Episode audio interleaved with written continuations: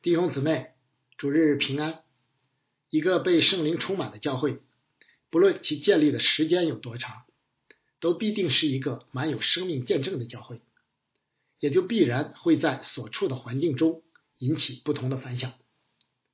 今天正道的这段经文，继续有关使徒彼得、约翰所行医治瘸腿之人神迹的记载。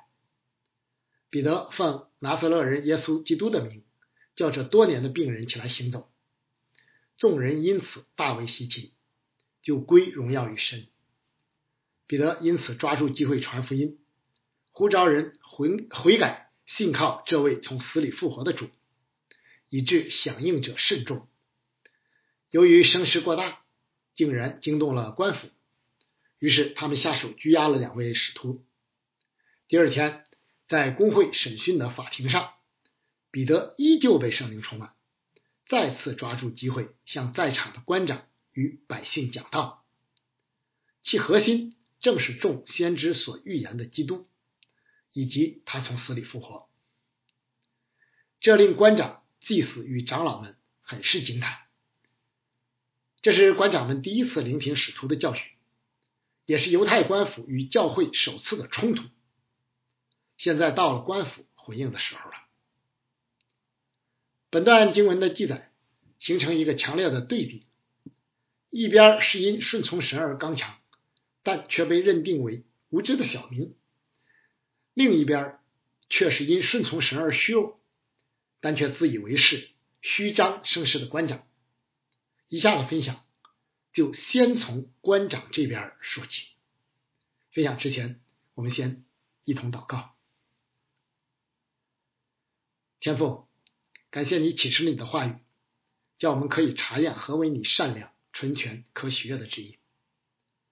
以下的时间，恭敬的仰望交托在主的手中，求主将那赐人智慧和启示的灵大大的赏给我们，开启我们，光照我们，好叫我们看出你话语当中的奇妙。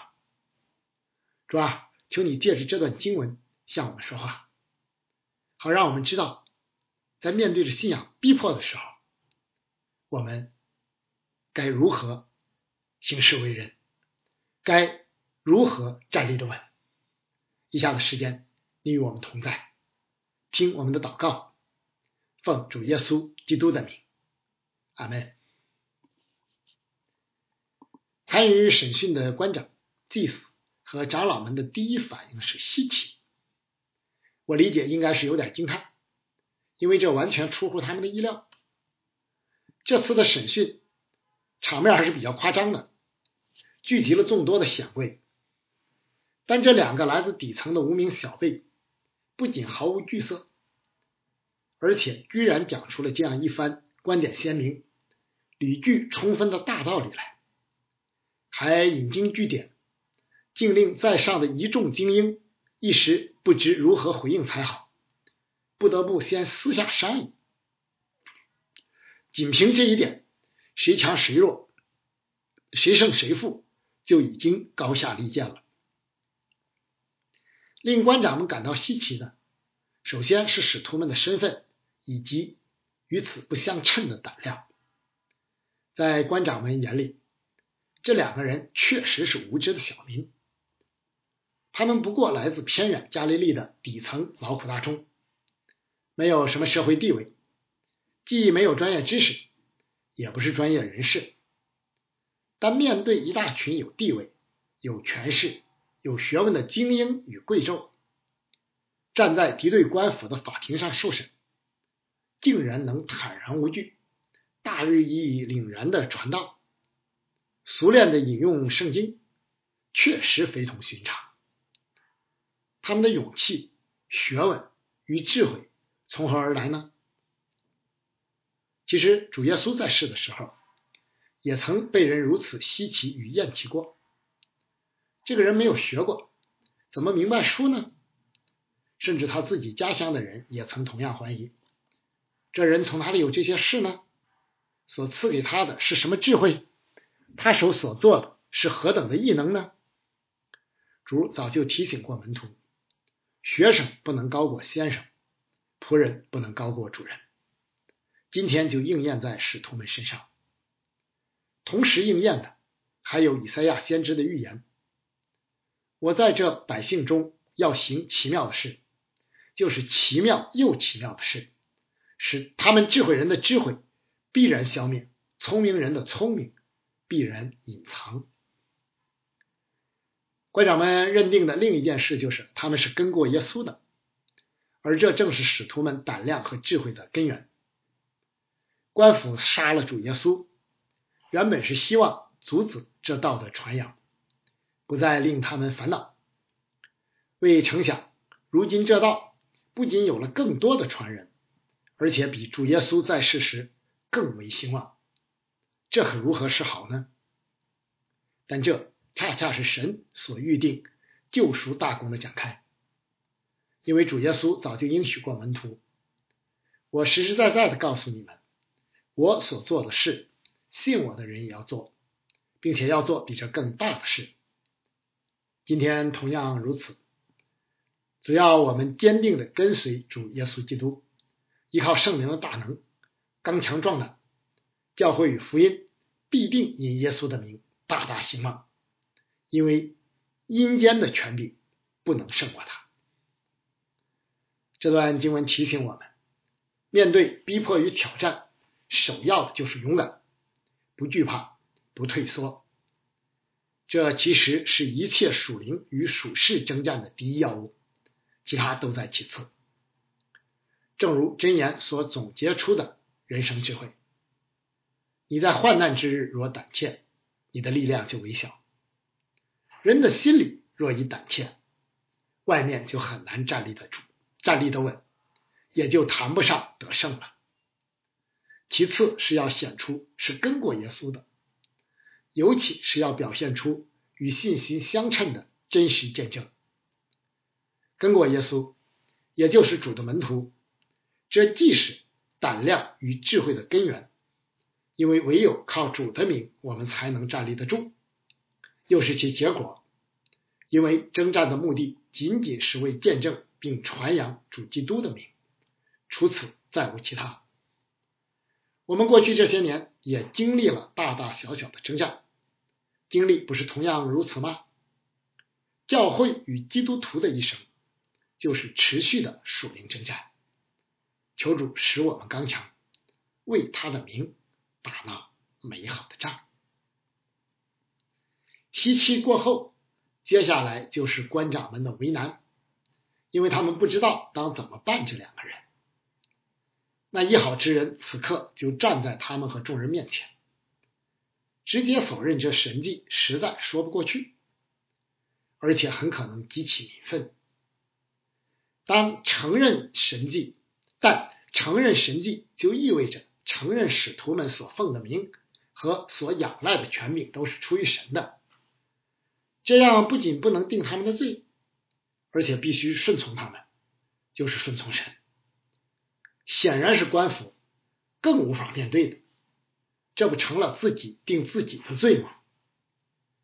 这些官长还算有点良知，尚能不情愿的面对现实，不像今天时代的某些人，甚至敢罔顾事实，当众指鹿为马。官府当然不希望这道兴旺，因为这会动摇他们的威信与影响力，损害他们的利益。只不过这样的理由是摆不上台面的。当时杀害主耶稣是基于同样的心态，比阿多一眼就看出来了。这次实在找不出什么借口，这也是他们为难的原因之一。作为神选民的官长。他们本当忠心服侍神，行公义，而不是谋求个人的私利。但现实的世界中，却常常看见教会中类似这样的私心作祟，羞辱主的命。人一旦求自己的利益与荣耀，却又要打着神的旗号，就是顺从神而不顺从，就是顺从人而不顺从神了。怎么可能不为难呢？登山宝训教导说：“清心的人有福了，因为他们必得见神。”私心与清心岂能相容呢？愿每一位主耶稣基督的门徒，特别是那些教会的领袖和全职工人，都能时刻警醒，做清心顺从神的仆人。官长们为难还有一个原因就是惧怕百姓，这同样是顺从人而不顺从神的表现之一。一旦百姓信服并跟随使徒，谁还听从他们呢？不依靠神的人，如果在失去百姓的信任与支持，垮台就是不可避免的了。于是就会因恐惧而讨好大众，或是更加一意孤行。人真的很有意思，有时外表看起来似乎大权在握，但内心里却充满恐惧。患得患失。其实仔细，其实细细想一下，在上掌权者有时无视民意，刚愎自用，刚愎自用，不同样也是出于惧怕的原因吗？因为没有勇气承认自己的错误，只好在众人面前声色俱厉。反观使徒彼得和约翰，顺从神而不顺从人。光明磊落的传扬真理，就既不怕官府，也不怕百姓。既然官长们感到为难，就决定了他们不敢，也不能做出实质性的处罚。但不管又不行，于是只好恐吓了事，禁止他们总不可奉耶稣的名讲论教训人。我想官长们应该还说了其他一些威胁的话。诸如下次定要严惩不贷，不要敬酒不吃，吃罚酒之类。希望使徒们因此知难而退，至少不再在圣殿区域内传扬耶稣及其复活。恐吓是撒旦惯用的伎俩之一，而且常常能达其目的。因付出不多，效果显著，古往今来屡屡被用于攻击教会和信徒。我们自己也都遭遇过，恐吓利用的是人性惧怕的弱点，诸如怕苦、怕死、怕亲朋好友因自己受连累、怕既得利益受损、怕侍奉或事业受影响，甚至怕面对自己想象出来的东西等等，所以常能辖制人。恐吓恐吓的重要特点之一。就是在事情尚未发生前，让你自己吓唬自己，越想越怕，以致不用别人动手，自己就打败自己了。比如有传言说三月份要严厉扫荡教会和网络等等，目的其实就是要我们自己因恐慌而主动放弃，这样撒旦岂不省事省力？其实不仅是属灵征战。日常生活中差不多也是这样，胜过恐吓、威胁和惧怕，靠什么呢？靠信心，也靠爱。因为经上说不要怕，只要信。又说爱里没有惧怕，爱既完全，就把惧怕除去。因为惧怕里含着刑罚，惧怕的人在爱里未得完全。坚定的信心足以胜过世界。因为确信这是天赋事件，万事正为我们的益处而互相效力。既有神的保守与同在，还有什么好怕的呢？我们若能尽心尽性、尽力尽意爱神，又能爱人如己，这样完这样这样完全的爱，怎么会失败呢？不贪恋世界，不放纵自己的私欲，世界拿什么恐吓你呢？又拿什么诱惑你呢？撒旦的攻击总是对着我们生命的软弱与破口，所以我们要在自己的短板上特别当心呐。这第一次的政教冲突，官府的表现患得患失，不得不以恐吓加恐吓收场。反观使徒们的表现又如何呢？就社会地位而言。官长们并没有看错，使徒们确实是小民，但却绝非无知。他们亲自与神的儿子同在达三年之久，聆听复活之主的教训，又有圣灵保惠师的内助，岂是宗教和世俗领袖能抵挡得住的呢？就天上的位分而言，使徒是教会的柱石，新耶路撒冷城的根基，怎么可能被看为无知的小民呢？因此，面对官府的恐吓，在传扬福音与教会拓展的大是大非面前，彼得毫不迟疑，掷地有声的予以回绝。正如主耶稣在世时所应许他们那样，人带你们到会堂，并官府和有权柄的人面前，不要思虑怎么分诉，说什么话，因为正在那时候。圣灵要指教你们当说的话。彼得回答的精髓包括如下三点：一是听从你们，不听从神，这在神面前合理不合理？你们自己酌量吧。作为神的子民，这个问题的答案应该毫无争议。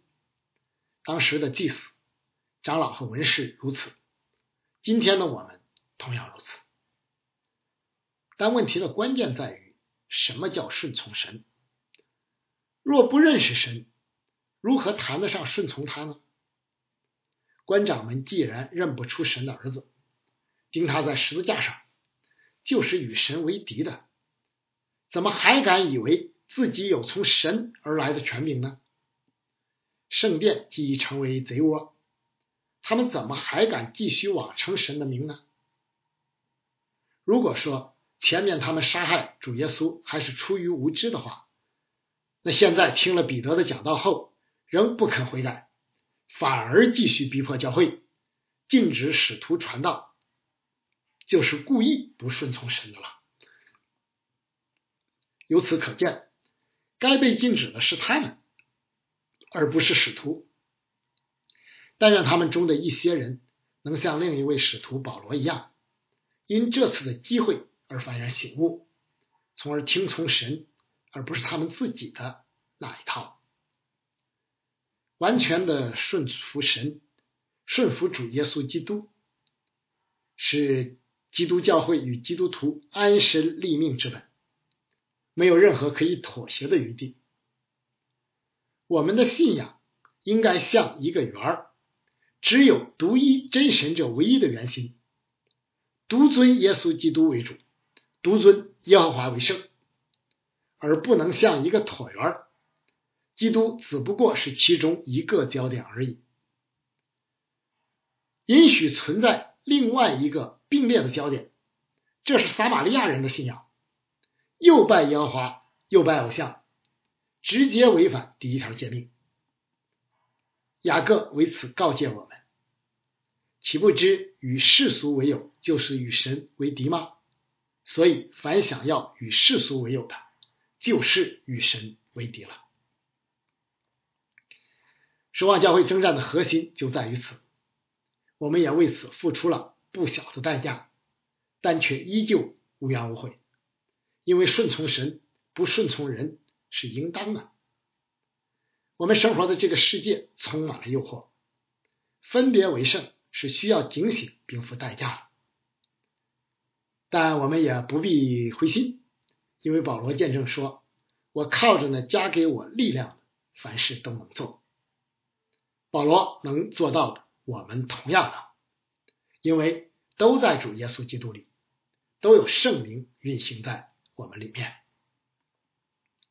二是我们所看见、所听见，这既指出福音的真实可靠，又指出。传福音之人的真实可靠，二者缺一不可。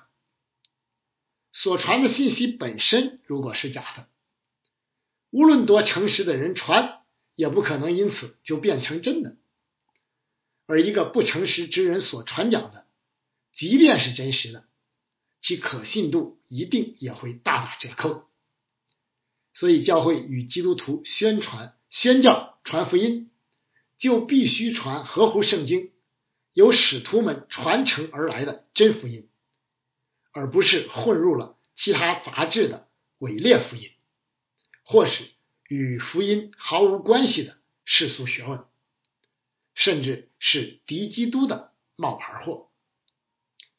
同时，教会、宣教士、基督徒，也就是传福音的人，应当是确信并遵行这福音的人，而不能言行不一，说一套做一套。可惜，当今的教会实在令人遗憾，传讲的人以及所传讲的大多不纯，以致主的名被人轻视，教会也因此软弱无力。